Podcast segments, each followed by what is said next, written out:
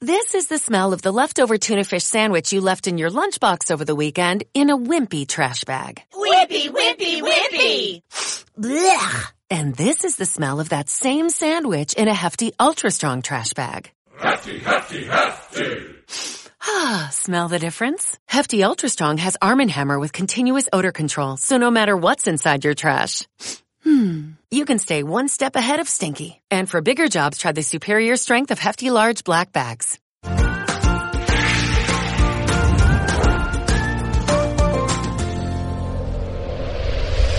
Hola, bienvenidas, bienvenidos al podcast de Criar con Sentido Común, un espacio sonoro destinado a las familias interesadas en la crianza respetuosa, nuestro lugar de encuentro en el que podréis escuchar a quienes saben de todo esto, a las y los profesionales de Criar con Sentido Común.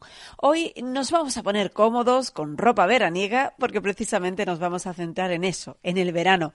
Este va a ser un episodio muy variado, vamos a hablar de salud infantil, piscinas, playas y prevención con la pediatra Gloria Colli. Hablaremos sobre la lactancia y el porteo en verano, la piel del bebé, los juegos al aire libre, las mascarillas, los helados.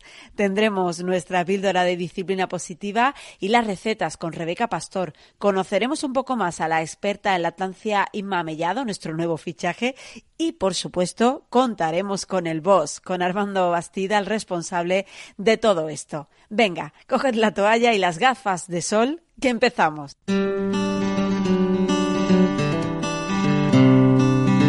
Arrancamos el episodio de hoy con nuestra pediatra de cabecera, Gloria Colli, para hablar de la salud infantil y el verano.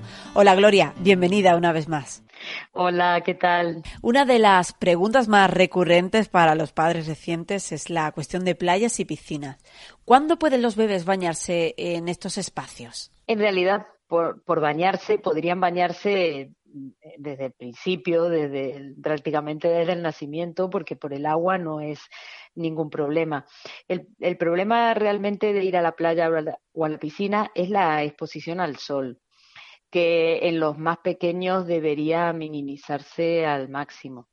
Y entonces a los, hasta los seis meses no conviene que se expongan al sol. Y si vamos a la playa o a la piscina, por más que vayamos tarde o los tengamos debajo de la sombrilla, siempre hay cierta exposición en el camino hacia la playa o hacia y luego el, el reflejo del sol que, que, rebota. Entonces, hasta los seis meses, eh, lo mínimo, ¿no? Eh, ya, porque no se les debe echar eh, crema a los bebés. Exactamente. La protección solar debe ser a partir de los seis meses evidentemente, si no hay más eh, remedio que exponer al niño, que se va a exponer de todas formas por lo que, por las circunstancias que sean, eh, se puede utilizar antes, pero lo ideal es que eh, no utilizar protectores solares hasta los seis meses porque la piel es muy frágil y no reacciona correctamente. Y entonces al riesgo de las quemaduras solares o la, las lesiones por el sol le sumamos la, la, toxicidad que pueda presentar con las cremas. ¿Y qué tipo entonces? A partir de los seis meses, lo ideal es utilizar eh, mm, protectores que tengan filtros físicos o minerales.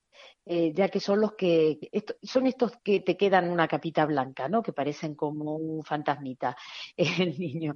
Claro, cuanto más, porque lo que hace realmente este tipo de filtros es crear como una sombra eh, sobre la piel y reacciona poco, aunque la mayoría están combinados con filtros químicos o filtros biológicos que son inevitables, eh, si la mayor proporción son filtros físicos o minerales, realmente reaccionan eh, lo mínimo con la piel y simplemente protegen como si le pusiéramos una sombrilla. Bueno, entiendo que nosotros tenemos que estar con ellos en todo momento, pero mmm, ¿deberíamos usar flotadores? Eh, ¿Cuáles son los mejores elementos de, de, flotación, Gloria? Los mejores elementos de flotación para los niños pequeños que no saben nadar son los brazos de su madre o de su padre. Eh, ni, eh, no existe ningún elemento de flotación que nos dé la seguridad, la garantía de que el niño va a estar eh, completamente seguro si no está al alcance de nuestros brazos, al alcance de nuestras manos. Entonces, eh, no nos podemos fiar de ningún tipo de elemento de flotación. Hay que tener en cuenta que todos los flotadores, los churros estos de espuma, mm, las esponjitas que, que sirven como, como ayudas a la natación y todo eso son eh, juguetes, son elementos o, de, o de ayuda en ejercicios guiados, ¿no? Pero no, no sirven como elemento de protección, porque nos pueden dar la falsa sensación de seguridad y, y perder el contacto visual y, y físico que nos permita eh, rescatar al niño si, si de pronto no, no, es capaz de mantenerse a flote. ¿Y tú recomiendas que tengamos, no sé, algún conocimiento de primeros auxilios, eh, en fin, para saber actuar ante un accidente en el agua? Claro, la, las maniobras de reanimación cardiopulmonar básica debería conocerla. Eh, se estima que si una persona de cada cinco eh, conociera maniobras de reanimación básicas, se salvarían eh, muchas vidas a, a, a, pie del accidente, ¿no? Entonces, en el caso de, padres recientes que empiezan a, bueno, que, que, empiezan los niños, por ejemplo, con la alimentación complementaria, que a veces se atragantan, ¿no? O tenemos ese, ese temor, o niños que empiezan a andar y pueden tener un accidente grave, o niños que se pueden ahogar porque están empezando a jugar en la piscina y todavía no saben nadar, no saben eh, flotar, eh, pueden tener un accidente. En estos casos es, más que conveniente tener ciertas nociones y, y, una formación básica. No es necesario tampoco hacer eh, un, un, gran curso, sino simplemente las formaciones básicas que hay en primeros auxilios. Bueno, también es muy común la, la aparición de piojos en la piscina. ¿Cómo los podemos evitar? los piojos eh, se contagian y existen durante todo el año. La verdad es que los picos máximos son cuando empiezan el cole, ¿no? Y lo típico, pero también en verano. En verano, porque hay muchas circunstancias que favorecen el contagio de los piojos. Los, los piojos se contagian por contacto directo cabeza con cabeza. Y eso, claro, los niños que están jugando en la arena o compartiendo toalla eh, o compartiendo la toalla como elemento de, de, secado o la gorrita o un coletero, cualquier, cualquier objeto de uso personal, pues puede transmitir los piojos. Y entonces en esta época del año es importante inspeccionar de vez en cuando la cabeza de, de, los peques, ¿no? Que por lo menos una vez en semana, con una liendrera, observarlo, estar atentos a si le pica o si tiene algún síntoma, porque son muy frecuentes. El verano es muy apropiado para aumentar la ingesta de fruta, pero ¿qué precauciones habría que tomar eh, para evitar atragantamientos, sobre todo aquellos pequeños que están con el baby led weaning? Bueno, en verano si vamos a llevar la fruta a la playa o a a la piscina y nos vamos a llevar eh, la fruta como parte del picnic, pues tener cuidado de, mantener las normas de higiene, de, de, guardarla eh, bien la, lavada, cerrada, las que sean de pelar, la, pelarlas a último momento, es decir, tratar de mantener la higiene al, al máximo, porque la fruta al ser un producto que dura poco fuera, en, en malas condiciones de conservación, ¿no? Entonces, eso por, en primer lugar.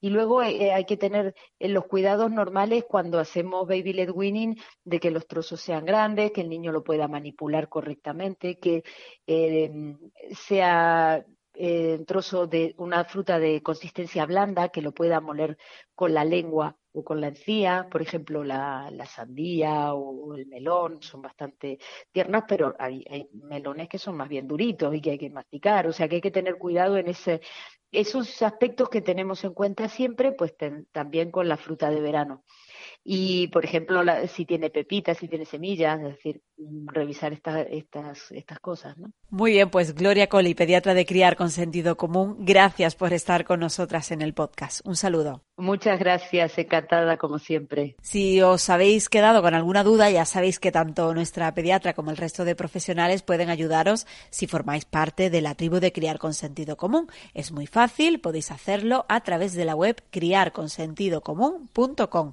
Por solo 21 euros al mes, el primer mes gratis, también tendréis acceso gratuito a 120 cursos como el de Prepárate para el verano o el que está dedicado a los primeros baños del bebé.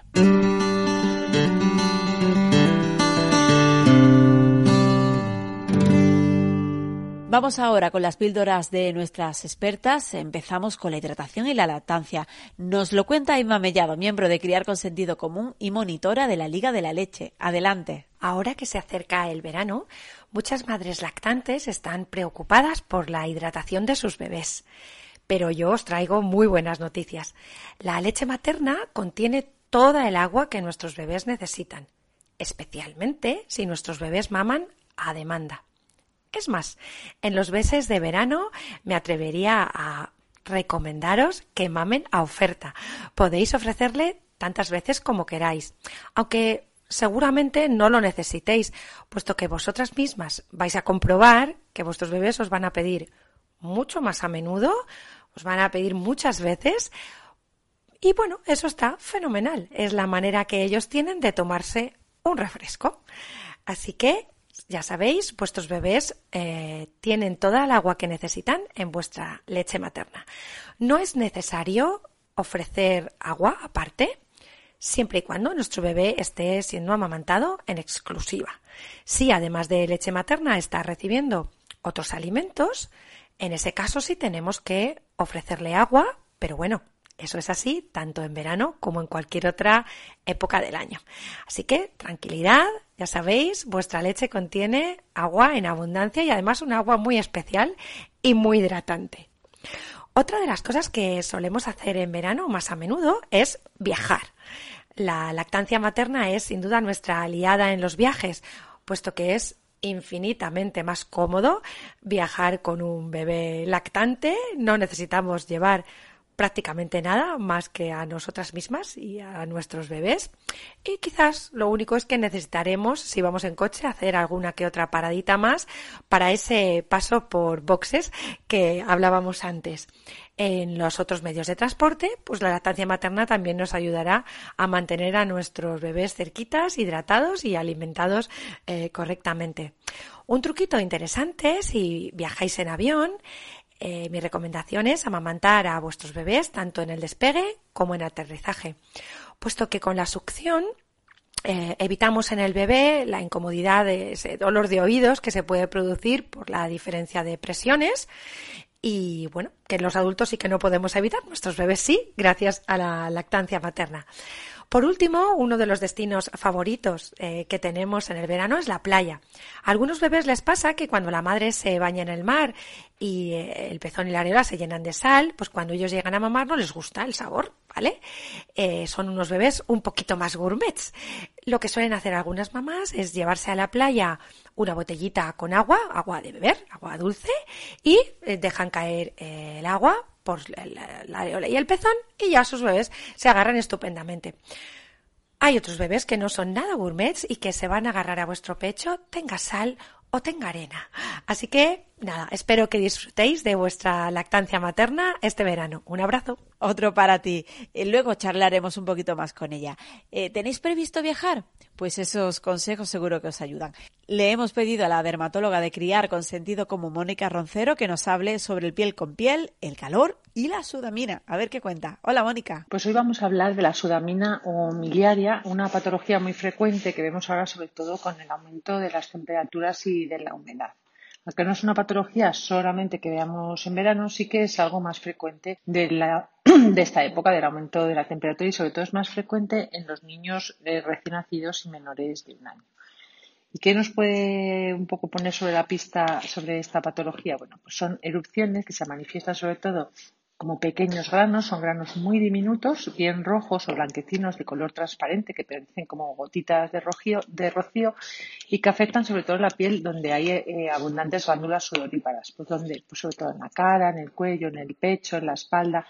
Y como y aunque suele estar muy relacionada con el calor, a veces también suele estar mm, relacionada como cuando nuestro bebé o cuando nuestro niño ha tenido una infección y que ha subido la temperatura, es decir, que ha tenido fiebre. ¿Y a qué se debe la sudamina o miliaria? Pues no es más que la inflamación de las pequeñas glándulas que tenemos de sudor en la, en la piel y estas glándulas en los niños están menos desarrolladas y por eso tienen mayor tendencia a hacer esta inflamación.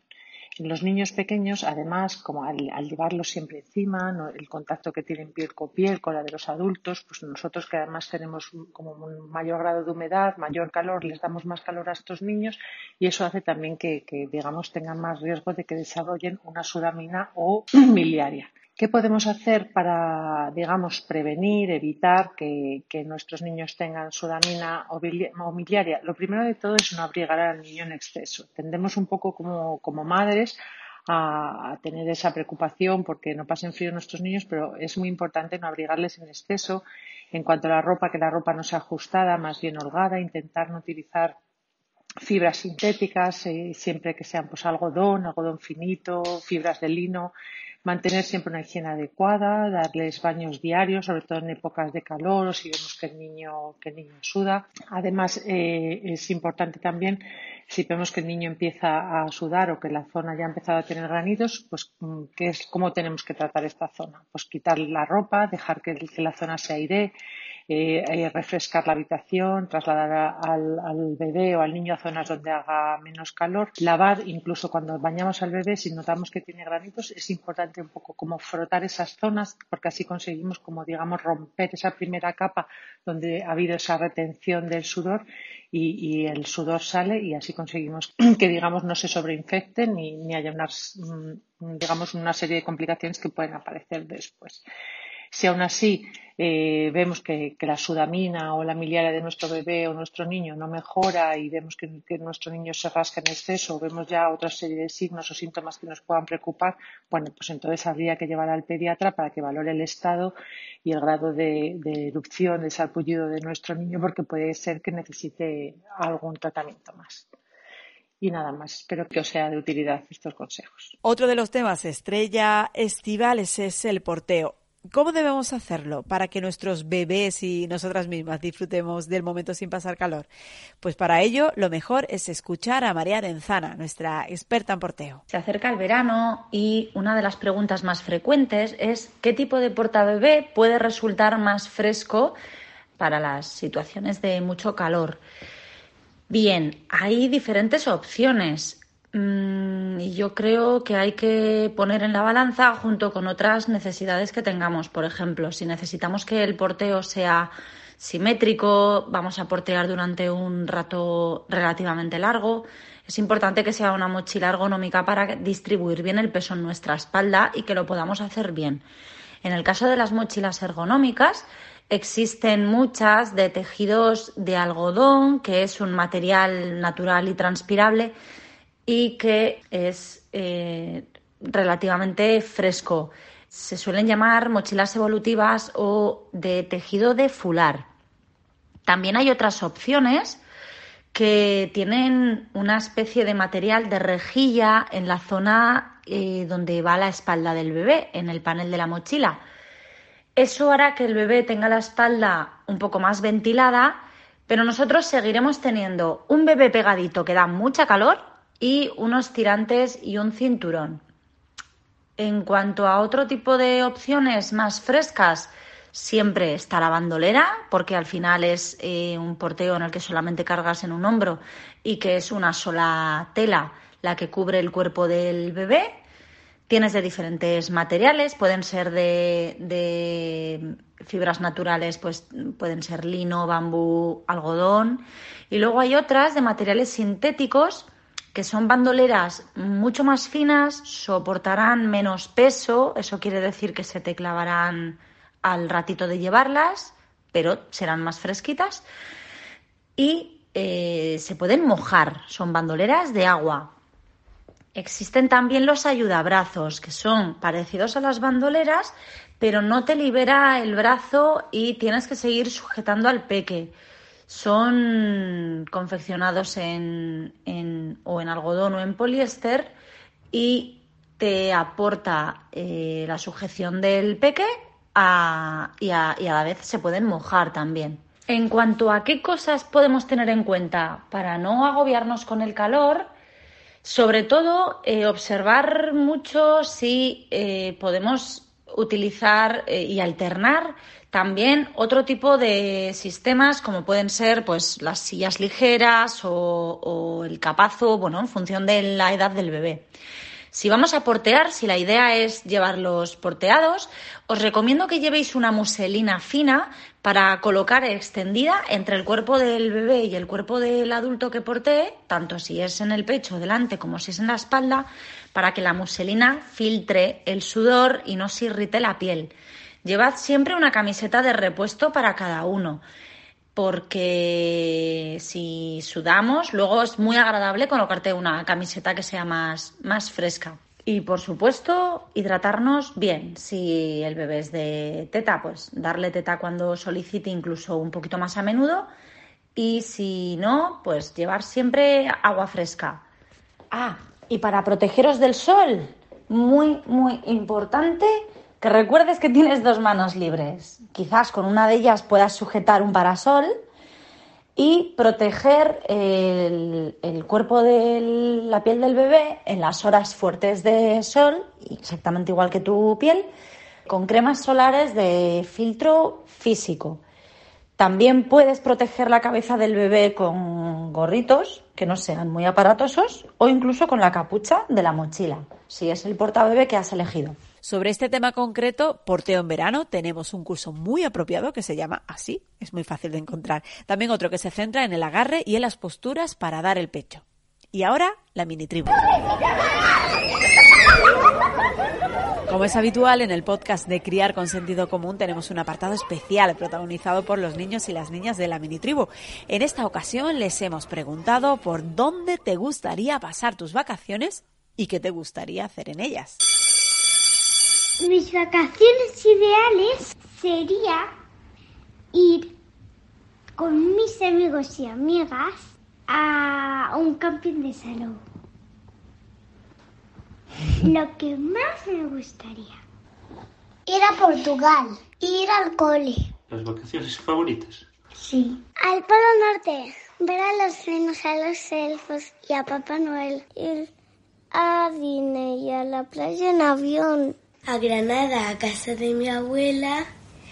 Y, y a un apartamento cerca de la, de la playa. De castillos de arena. Un, como un río excavando, excavando en la arena mm, caliente hasta encontrar el, arena, la arena que está mojada y hace como un río y bañarme. Jugar con mi hermano un juego que es que nosotros hacemos un castillo en la orilla del mar, entonces tenemos que hacer protecciones para que no lo derribe el mar. En un hotel al lado de la playa con, con buenas vistas al mar. Eh, hacer deportes, comer helados y eh, ver Pokémon.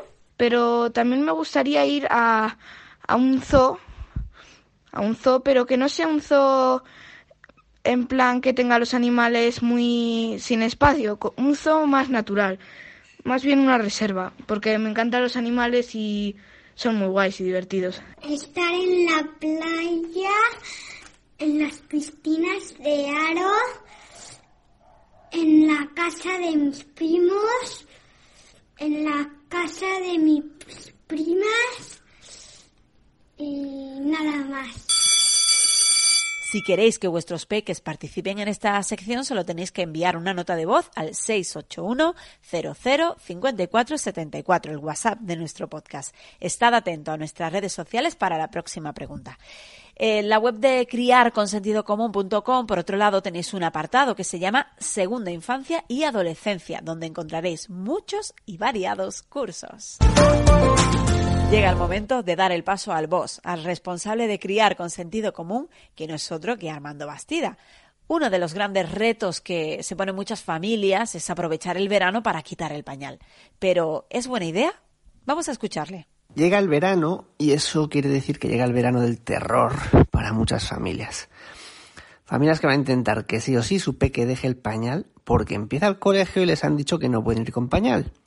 Y cada año pasa lo mismo. Eh, desde hace como mínimo 12 años, porque, y digo 12 años porque hace 12 años que fuimos a las jornadas de puertas abiertas en los coles, y ya por entonces se preguntaba cómo iba el tema de control de esfínteres a la persona que nos mostraba los coles. Y era muy curioso ver que la charla que nos daban a todos los padres y madres era que eran respetuosos hacia los ritmos de los bebés, de los peques, que cada uno tiene su propia velocidad, que cada uno tiene su ritmo de maduración, que los hay más espabilados, más rápidos, más hábiles, que los hay más lentos o que tienen otras capacidades y que no debemos competir con otras familias porque cada peque es único y entonces llegaba el tema del pañal y ahí daba igual la velocidad de adaptación, las capacidades, la maduración e incluso la edad. Todos tenían que ir sin pañal, tuvieran más de tres años y medio o tuvieran aún dos. Ah, han pasado esos 12 años y seguimos exactamente igual en muchos centros. Los hay que dicen algo como, mira, mejor si vienen sin pañal, pero si no controlan esfínteres no os preocupéis, que lo iremos trabajando conjuntamente con vosotros para ayudarles a ser más autónomos en todos los sentidos. Vale, pues chapó y gracias. Eh, pero es que los hay que dicen, no, no, tiene que venir sin pañal, pero estad tranquilos que si se lo hacen encima les cambiamos. Y los hay que es todavía peor, tienen que venir sin pañal, y si se lo hacen encima, pues ya os avisamos para que vengáis a cambiarle o que venga algún adulto que pueda cambiarle. Que, a ver, que no es que tengan al peque ahí apartado, sucio, solo, como un apestado, esperando, que no, que no le van a tratar mal en absoluto, pero es que no deja de ser una clara muestra de que hacemos con los niños lo que no haríamos con un adulto. Eh, está en un centro infantil, está con adultos que son en ese momento sus responsables, sus referentes Igual que si se hace una heridita, se le hace una primera cura, o si se da un golpe en la cabeza, se le va a aplicar hielo, si se hace piso caca encima, lo suyo es que se le atienda. Y sí, claro que si mi hijo se da un buen golpe me van a avisar. Mira, Armando, que se ha caído, eh, se ha hecho mucho daño, te aviso por si os queréis acercar a un centro sanitario. Pero no me avisan si se ha caído para que vaya yo a aplicarle un poquito de hielo un ratito. Esto lo he comentado varias ocasiones. Eh, ese primer año eh, de mi hijo en, el cole, recuerdo ver a una niña salir cada día con la ropa cambiada y ropa sucia en una bolsa. Y la mayoría de padres decían decíamos lo mismo. Eh, no pueden dejar a la cría con un pañal, que es mucho más... no, no, no se tendrá que mojar todos los días, manchar todos los días y será probablemente más digno para ella un año entero dejándola mancharse cada día y aún, y aún podría decirse que tuvo suerte porque ya al menos la cambiaban, que en otros coles, como digo, ni eso. Recuerdo que los primeros meses salía tan feliz, pero en los últimos se la veía eh, a, la cría ya avergonzada saliendo con su bolsa de plástico en la mano con la ropa manchada dentro. Eh, ya Armando, pero es que aquí no tenemos tiempo de cambiar pañales ni es nuestra función, suelen decir las maestras con toda la razón. Y yo digo, pues eso, es que lo entiendo. Las ratios son insultantemente altas, hay clases de 23, 24, 25 alumnos y una sola persona para todos ellos, y la función de la maestra o del maestro no es cambiar pañales.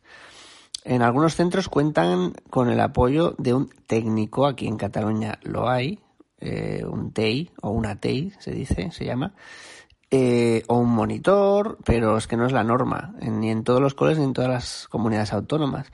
Y a menudo tiene que echar eh, una mano en más de una clase. Pero es que todo hay que decirlo, es que una cosa no quita la otra, es que esto es importante. Están entrando al colegio para ir sin pañal niños y niñas que aún no han cumplido tres años. Y parece que por ir al cole en el que ya son mayores, eh, pero es que muchos son dependientes en muchos otros sentidos, incluso inmaduros. Y para muchos es pronto todavía para controlar sus esfínteres, que se supone que van al cole no para que sus progenitores puedan trabajar, que no es la canguro o el canguro, que es que le estás dejando en el cole para ser atendidos por profesionales de la educación que les tienen que ayudar a ser cada vez más autónomos, para que aprendan a relacionarse con sus iguales, para que descubran las normas de convivencia en un entorno diferente al familiar, para que aprendan también muchas cositas divertidas mientras juegan, bailan y se manchan para comprender sentimientos y emociones que se originan de esa convivencia con otros niños y otros adultos que no son tu familia. Y en definitiva, para aprender a ser personas. Y el respeto por los ritmos y capacidades de cada niño forma parte de ese proceso, así como el respeto en general.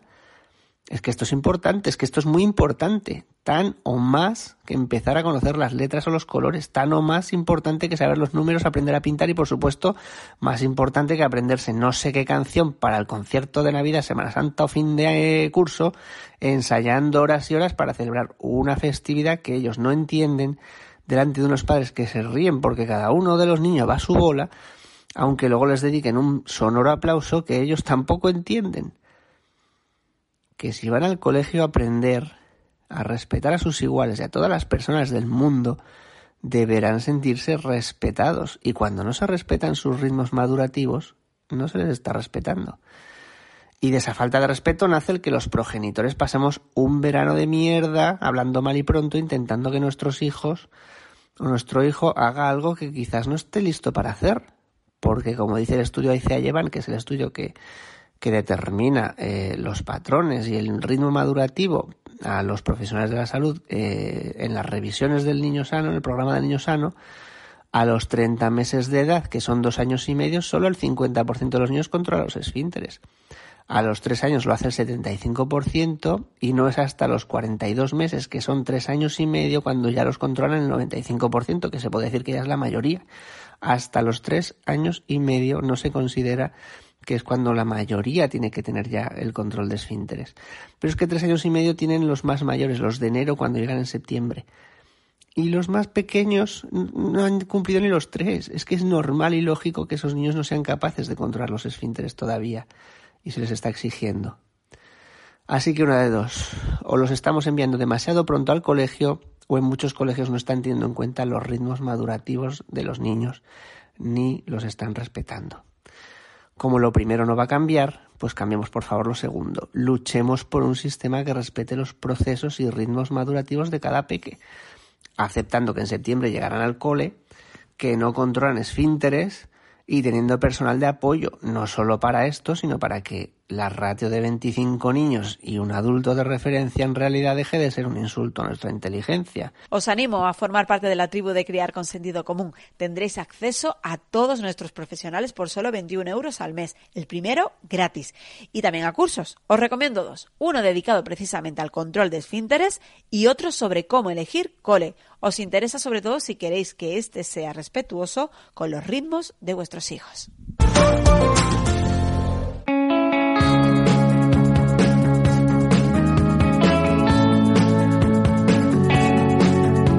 Nos adentramos ahora en una segunda tanda de píldoras que os ayudarán ahora que el verano está a la vuelta de la esquina. Mamen Bueno, nuestra psicóloga, se centra en ese estrés que por desgracia nos acosa a las mujeres en las vacaciones. Si estás más estresada de vacaciones que trabajando, es que hay un, problema. O bien no tienes las vacaciones que quieres o no te vas de vacaciones con quien quieres o simplemente eh, todos los demás están de vacaciones menos tú. Entonces hay que empezar a, tomar medidas. Está claro que, por lo general, las madres suelen estar más sobrecargadas que los padres. Afortunadamente esto cada vez va cambiando más, pero eh, las madres en, en, verano siguen asumiendo gran parte de la sobrecarga mental, las tareas del hogar, qué hacer, bueno, se sigue comiendo, se siguen haciendo muchas actividades que, se hacen a lo largo del año. Por eso es importante no sobrecargar y bueno, también cuidado con la autoexigencia y a lo mejor también delegar, aprovechando que todo el mundo está de vacaciones o bueno, pues delegar mm, cosas que normalmente se hacen porque no hay recambio, por decirlo de una forma, no hay turnos o, no hay quien releve. Así que, bueno, pues si ahora la pareja también está de vacaciones, eh, conviene aprovechar para relegar y delegar y muchos de los aspectos que se están haciendo, porque porque ya sea que la madre trabaja solo en casa o también trabaja dentro y fuera, eh, normalmente eh, el hombre sí suele tener más en cuenta que está de vacaciones que la mujer. Así que es importante, bueno, pues olvidar un poco los horarios, compartir quién hace la comida y demás. Eh, las rutinas hacerlas más flexibles y bueno, pues pasar mucho tiempo al aire libre, jugar y sobre todo también darse, darse mucho permiso de disfrutar, que ya sea como las ejerzas de padre o de madre, em, es muy importante darse el permiso de disfrutar, delegar y elegir con quién y dónde se va de vacaciones. Si esto es un, un problema, pues a lo mejor hay que hablar con la pareja cómo se, cómo se organiza y con quién esas vacaciones. Y pase lo que pase, disfrutar, disfrutar de los hijos y de la pareja, de la familia, o si se quiere disfrutar, pues a lo mejor disfrutar sin, sin familia. e intentar por lo menos unos días estar solo, sin muchas distracciones que nos molesten, nos irriten e intentar tener tiempo de disfrute, de descanso.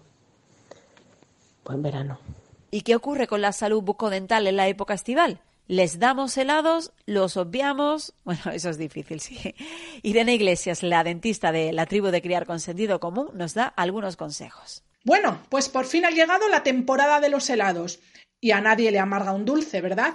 Bueno, pues ya sabemos que los helados son dulces y que hay que comerlos solamente de forma ocasional, pero bueno, pues en esas ocasiones en las que podemos salir de casa, darnos una vuelta, tomarnos un heladito, fenomenal ya sabemos que es algo que tiene que ser excepcional y que son el tipo de, productos que aumentan mucho el riesgo de caries por diversos motivos. Pues porque los tomamos entre horas, porque no van seguidos normalmente de un cepillado. Bueno, pues de forma excepcional se pueden tomar podemos aprovechar para nuestros bebés que a lo mejor va a ser este su primer verano y están todavía con lactancia materna exclusiva para congelar un poquito de leche y hacer un polo, un heladito sencillito y sobre todo para esos bebés a los que les están empezando a salir los dientes y están molestos y necesitan mordisquear cosas fresquitas. Seamos conscientes de que eh, no deja de ser un frío que, que, si está todo el rato con ello en la boca puede, puede molestar, puede quemar la encía. Pero bueno, si lo va tomando poquito a poquito y dando churrupeteadas, pues fenomenal, le va a encantar. Eh, por otra parte, eh, cuando está indicado dar un helado por prescripción facultativa, cuando yo receto helados a mis pacientes, pues cuando, por ejemplo, he tenido que quitar un dientecito que no se termina de caer, que está estorbando a la erupción de otro diente, pues después de, quitar la gasa que ponemos para morder durante un ratito, un helado es la mejor opción, mejor que el ibuprofeno y mejor que el paracetamol. El frío siempre ayuda a que no salga sangre, a que no haya inflamación y es el mejor analgésico. Así que es un momento estupendo para que nuestro hijo o nuestra hija se coma un helado con todo el gusto del mundo. Si ya es un niño más mayor o, incluso un adulto que por lo que sea le hemos tenido que hacer una extracción y se ha quedado un agujero un poquito más grande, también daremos un helado, ¿vale? Pero tendremos la precaución de que no tenga galletitas o frutos secos o cositas que se puedan meter en el huequecillo que ha dejado la raíz del diente. Pero bueno, por lo demás, pues es un momento extraordinario para tomarse un helado y disfrutarlo. Normalmente el helado es un producto azucarado y tenemos que cepillarnos después. Eh, como digo, si es de vez en cuando, tampoco pasa nada. Vamos a aprovechar el verano, vamos a pasarlo bien, vamos a disfrutarlo y si es de vez en cuando, tampoco vamos a ir con la culpabilidad que siempre nos acompaña. Vamos a dejar la culpabilidad fuera y vamos a disfrutar de los helados. Venga, hasta luego. Seguimos en pandemia por el coronavirus, aunque las perspectivas con la vacunación son muy positivas. Pero, ¿qué va a pasar con las mascarillas?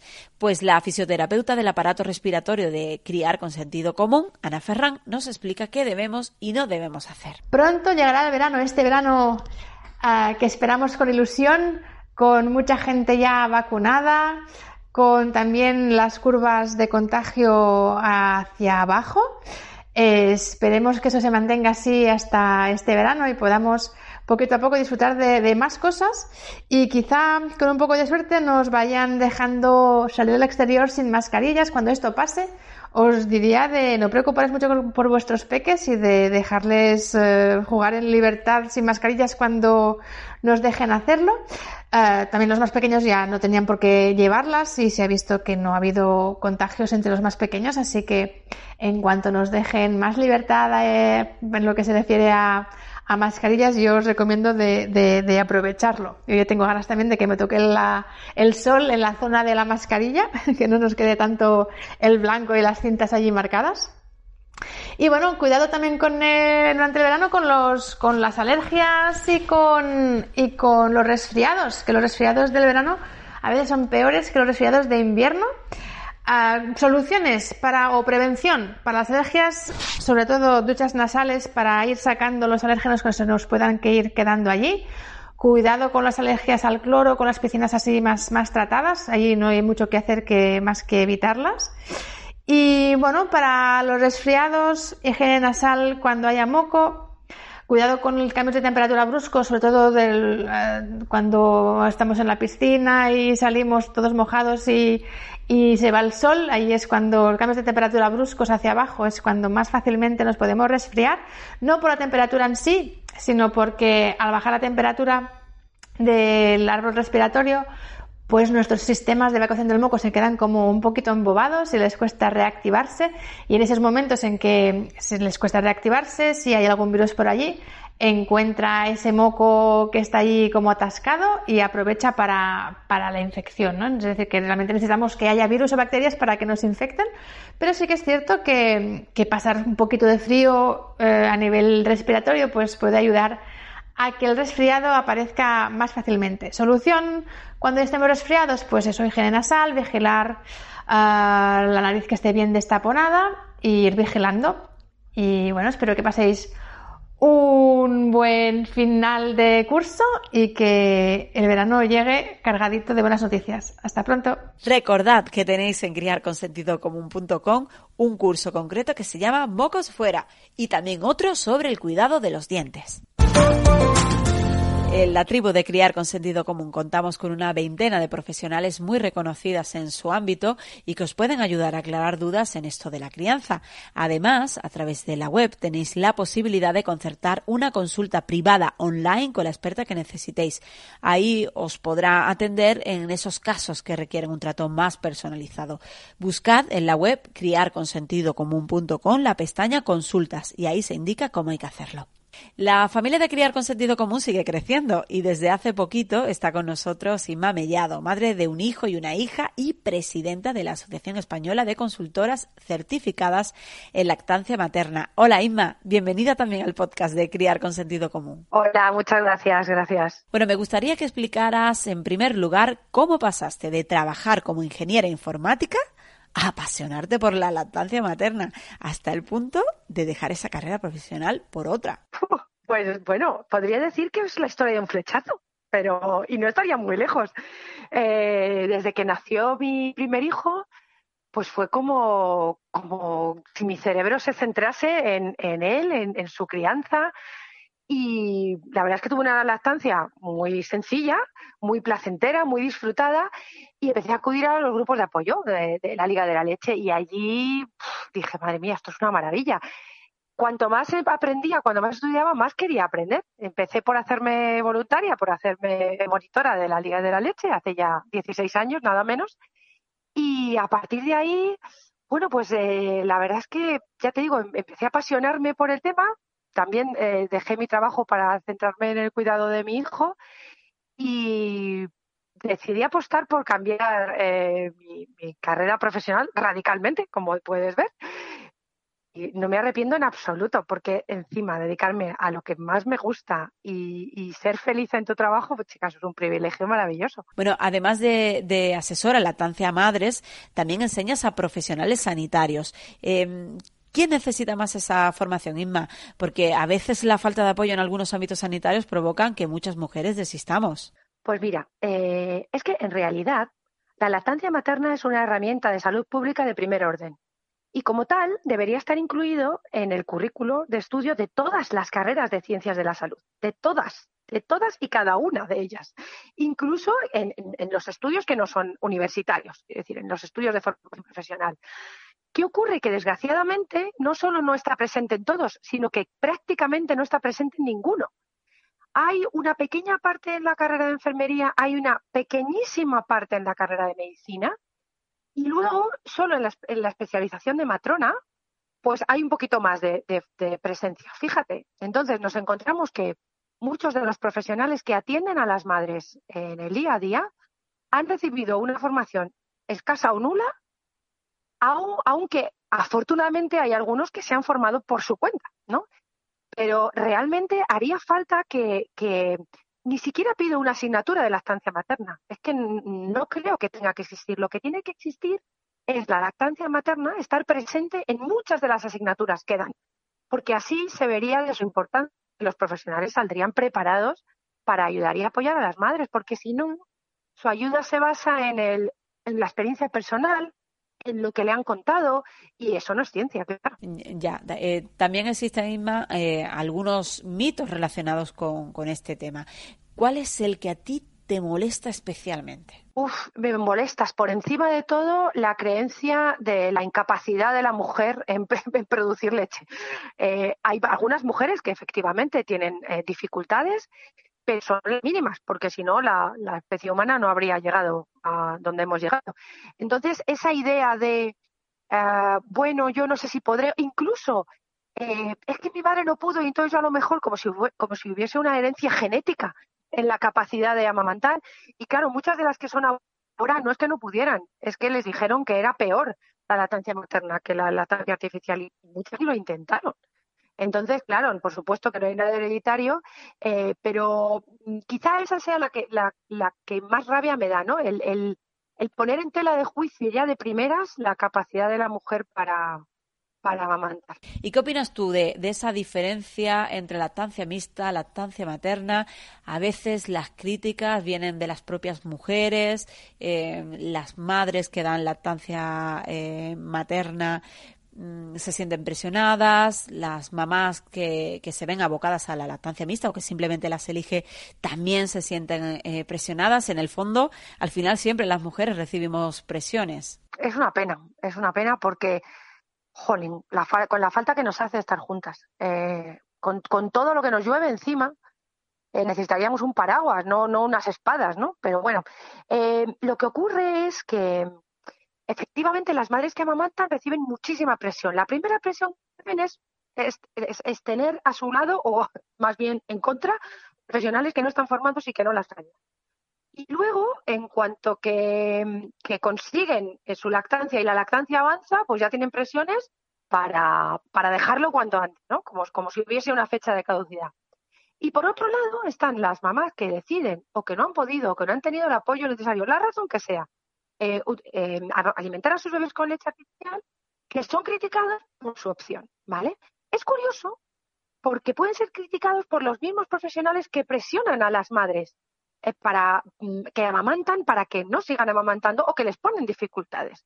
La raíz de todo está en que durante generaciones, desgraciadamente durante todo el siglo XX, los profesionales de la salud se formaron en un entorno saboteado directamente por las empresas de lactancia artificial. Entonces, eh, fíjate, por un lado tenemos esa, esa desconfianza en el poder femenino de, alimentar adecuadamente y por otro lado Claro, como ahora resulta que hemos estudiado que la lactancia materna es formidable, a las mujeres que deciden no hacerlo, ala, a estas las presionamos del lado contrario. Bueno, un momentito. No, vamos a ver, hasta ahí podríamos llegar. La mujer necesita información adecuada y apoyo adecuado. Y a partir de ahí, con todo eso, que tomemos sus decisiones, pero sus decisiones apoyadas en información veraz, no en prejuicios y, por supuesto, no en formaciones incompletas.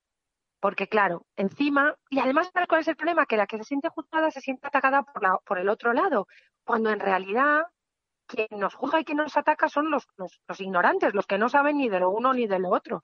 Y, tienes a las mujeres enfrentadas de manera innecesaria y muy triste. Y lo último, ¿cómo ha sido tu llegada a la tribu? Eh, ¿Cuáles son esas cuestiones que, más sueles contestar? Bueno, pues de momento fantástica. Me, me habéis acogido, me siento súper acogida, soy ya una, una, una miembro tal de la, de la tribu súper contenta.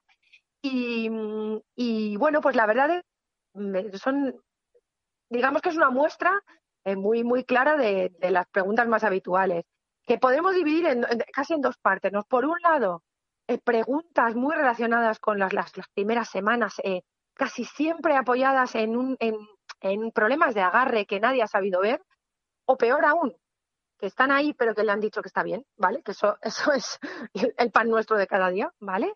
Y luego, por otro lado, las mamás que ya están disfrutando de una lactancia eh, con bebés ya más, más mayorzotes y que pues están teniendo ciertas dificultades eh, para llevar el día a día con esa lactancia ya más desarrollada o que quieren enfrentarse al destete. Digamos que son de momento las dos, eh, los dos lados de la moneda que más, que más estoy viendo.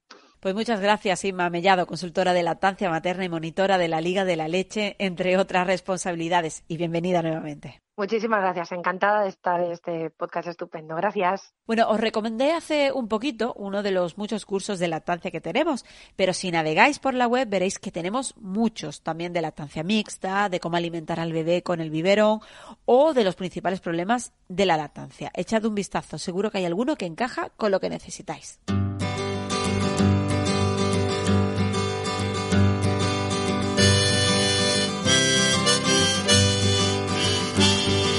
Vamos a hacer dos paradas más antes de la disciplina positiva. ¿Qué ocurre con el juego tan importante para niños y niñas? ¿Cómo lo hacemos si hace mucha calor y no tenemos opciones de estar en la playa? Bueno, pues la terapeuta ocupacional pediátrica de la tribu, Jessica Romero, nos va a dar algunas ideas muy chulas. Ahora que llega el buen tiempo, lo que apetece sobre todo es estar en la calle. El problema que tenemos en las ciudades en las que hace mucho calor, centro, sur de España, es que hace mucho calor.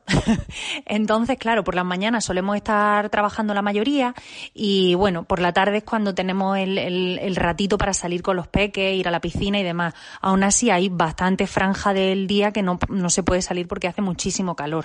Y tenemos que buscar otras alternativas y otros recursos pues para hacer en casa con ellos. Eh, yo os propondría alternar entre juegos de tipo más motor y juegos un poquito más sedentarios. Aunque queramos estar un poco más tranquilos en casa y mantenerlos a ellos tranquilos, necesitan, necesitan actividad física, sobre todo dependiendo de la edad. Cuanto más chiquititos, generalmente eh, tendremos que tirar de juegos más activos, más sensoriomotores. Si tenemos patio, balcón, terraza, cualquier cosa que podamos hacer con agua. Os recomiendo muy mucho sacar mangueras, cubos, podemos jugar a trasvasar, eh, bueno, mm, si tenemos mesas sensoriales o recipientes, pues ahí podemos incluir a lo mejor incluso juegos con, eh, con hielo que podamos mm, elaborar nosotros en cubiteras metiendo diferentes materiales con el agua y, podemos jugar, da mucho juego ese tipo de, de actividades, ¿no? De, de trasvases con agua, con cubitos de hielo, juguetes de plástico podemos tirar también de los típicos juguetes de, bañera. Incluso, bueno, si no tenemos bañera balcón, podemos aprovechar la bañera. Hay lápices para pintar en las paredes, eh, juguetitos de, trasvase que se llenan de agua los apretamos, pipetas, cuentagotas, cubitos, todo ese tipo de, juegos son muy interesantes. Eh, retomamos los juegos que yo siempre os recomiendo, eh, como elaborar alguna especie de, de circuitos psicomotores en las que, bueno, pues tengamos que eh, pasar por túneles, saltar, si tenemos el colchón de la cuna, cojines de sofá, algo de ese tipo. Eh, podemos jugar a imitar animales, ¿no? Cómo caminan los diferentes animales por turnos. Vamos evocando diferentes personajes, eh, en este caso, pues eso pueden ser animales, y podemos ir haciendo, pues, cómo camina el elefante, cómo camina el gato, tal.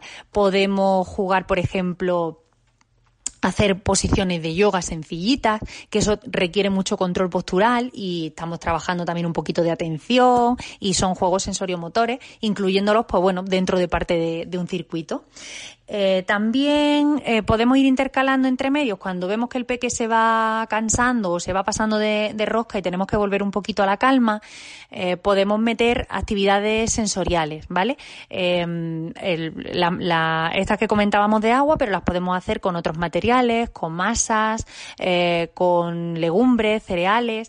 Y luego un recurso que a mí me parece muy interesante y me gusta mucho son los minimundos con piezas, ¿no? Que podemos ir incluyendo pues toda esta variedad de, elementos del verano, más fresquitos, eh, usando también flores, hojas, no sé, me, parece que puede ser algo muy interesante. Cuanto más sensorial es el recurso que ofrecemos a los peques y cuanto más desestructurado sea, más éxito tendremos en el juego. Y también le hemos pedido opinión a nuestra experta Montessori, Sazu Navarro. La verdad que con las vacaciones de verano tenemos la posibilidad de pasar más tiempo en familia y bueno, yo creo que lejos de preparar actividades dirigidas para que los niños y las niñas se entretengan mientras nosotros y nosotras hacemos otras cosas, creo que lo mejor es compartir momentos, juegos, planes en familia, como por ejemplo pasear por la naturaleza, recolectar tesoros que nos regala la naturaleza en esta época del año ir a la piscina, a la playa, enterrarnos, hacer caminos, construcciones. Y bueno, en casa podemos hacer recetas de cocina para practicar eh, la conexión y bueno, pues también los pesos, las medidas, sumar, restar. Y en definitiva, creo que hay muchísimas cosas que podemos hacer en familia y, propuestas que, podemos prepararlas y decidirlas, por supuesto, también en, en, tribu. Para que os divirtáis y para ir recogiendo ideas, tenemos en nuestra web varios cursos que os pueden gustar. Juego y desarrollo, varios de la filosofía Montessori y añado otro, el de uso responsables de pantallas, para que si las usamos sepamos cómo establecer los límites.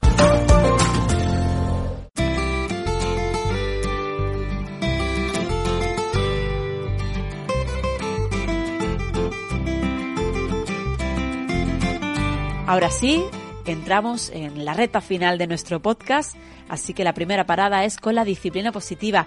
Y la que más sabe de este asunto, ¿quién es? Pues efectivamente Silvia Guijarro, quien hoy nos da algunos consejos sobre rutinas, verano y cómo establecer esos límites. En la sección de disciplina positiva de hoy hablamos de rutinas y verano.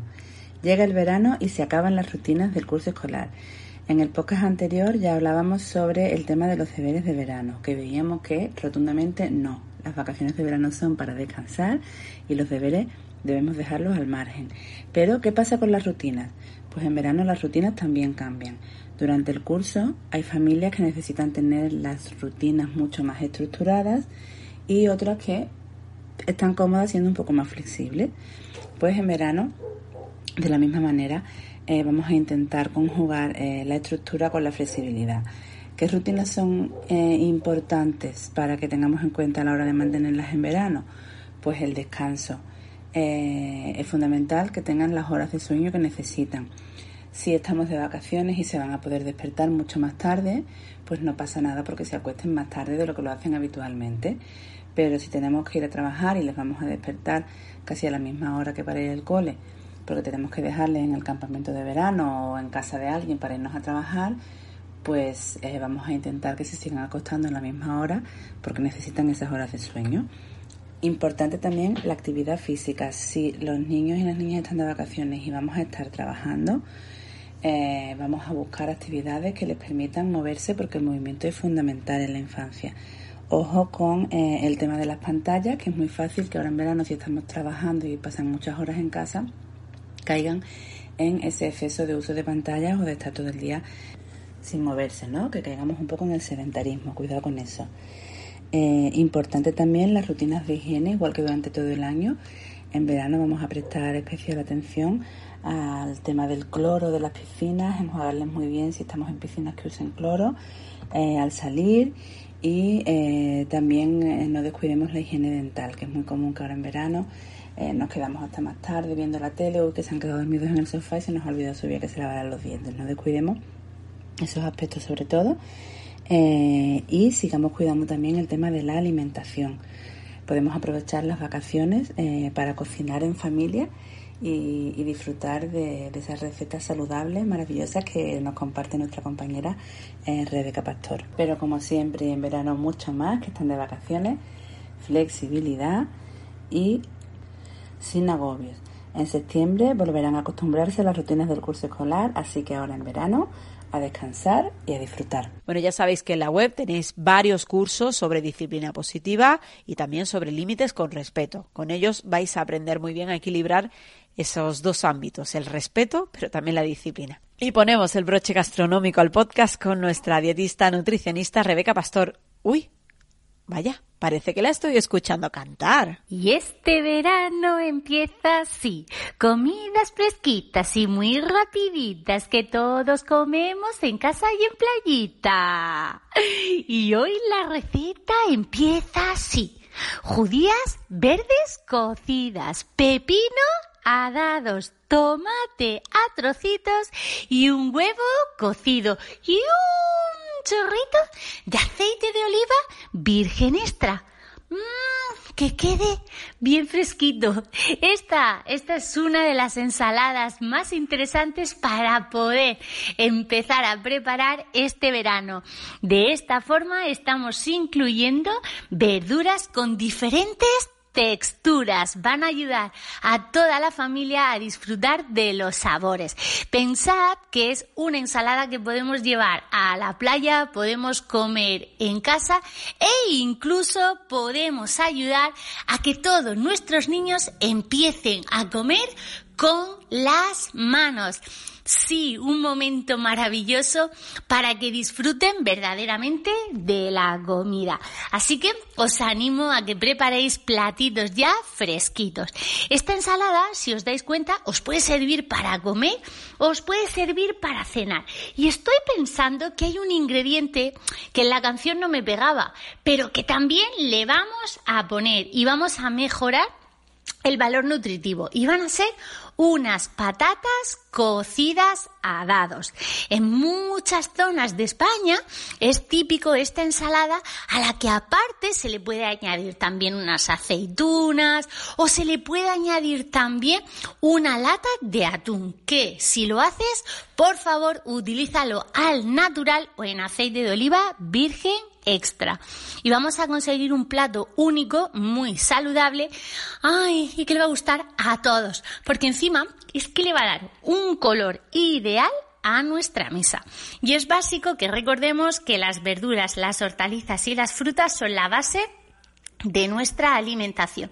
Y en este verano, más todavía, tanto ellas, tanto las verduras como las frutas, nos van a aportar agua, por lo tanto, ayudan a la hidratación de los más pequeños. Así que no olvidéis que junto con la comida tenemos tentempiés a lo largo del día que nos puede ayudar a hidratar a nuestros niños y también a nosotros, los más mayores. Así que os animo a llevar a la playa, al campo, o si estáis en la piscina, unas tiritas de pepino o unas rodajas eh, de melocotón o unos, yo qué sé, unas tiritas de pepino, a mí el pepino me gusta un montón, o zanahoria, o unos tomates cherry, albaricoques.